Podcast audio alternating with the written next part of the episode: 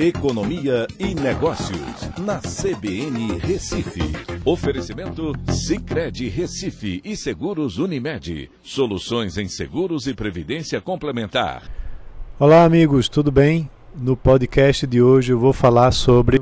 Pois é, e a pergunta que estão se fazendo é se o Brasil vai entrar na chamada estagflação, que é a inflação de dois dígitos, ou seja, inflação alta com um crescimento fraco. E isso para 2022, né? até porque em 2021 a gente vai ter um crescimento aí próximo dos 5%. São alguns indicadores de que a economia brasileira poderia estar entrando em um período né, de inflação alta com crescimento nulo ou mesmo negativo, que é o fenômeno econômico chamado né, de pior de dois mundos, né, dessa estagflação.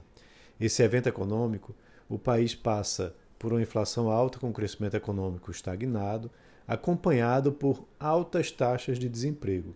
O termo foi criado pelo britânico Ian MacLeod em 1965 e traz um duplo impacto para o cidadão, que vai estar sem emprego, né, por conta da taxa de desemprego mais alta, e pagando caro por produtos por conta de uma inflação mais elevada. A situação é particularmente é, complicada para os bancos centrais e governos, porque precisam manter preços controlados e também impulsionar o crescimento econômico. Mas, para controlar os preços, o Banco Central, em geral, precisa aumentar os juros, que, por sua vez, desaceleram o crescimento e aumentam o desemprego. Como não é possível implementar as duas políticas ao mesmo tempo, não há uma, solução óbvia que a política macroeconômica possa é, indicar.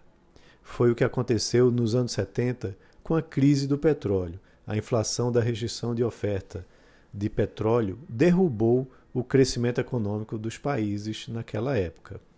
No momento atual, o, pra, o Brasil passa por uma situação temporária de inflação causada pela pandemia, que restringiu a oferta de diversos produtos e, ainda por conta dos excessos de estímulos monetários para combater os impactos econômicos da pandemia, ajudaram ainda mais para inflar o consumo e, consequentemente, os preços.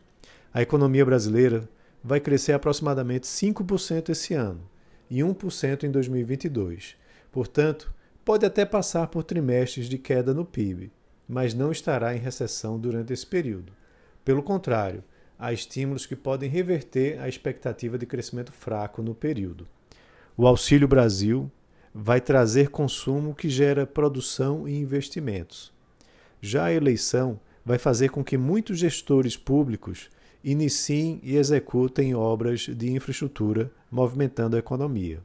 E ainda há uma agenda de leilões, concessões e privatizações que irão movimentar a economia, principalmente no primeiro semestre de 2022. Então é isso, vamos torcer para que não haja estagflação né? Mas, como eu disse, sempre há uma preocupação recorrente né, com as pessoas quando a gente vê um momento de crise econômica como esse. Um abraço a todos e até a próxima.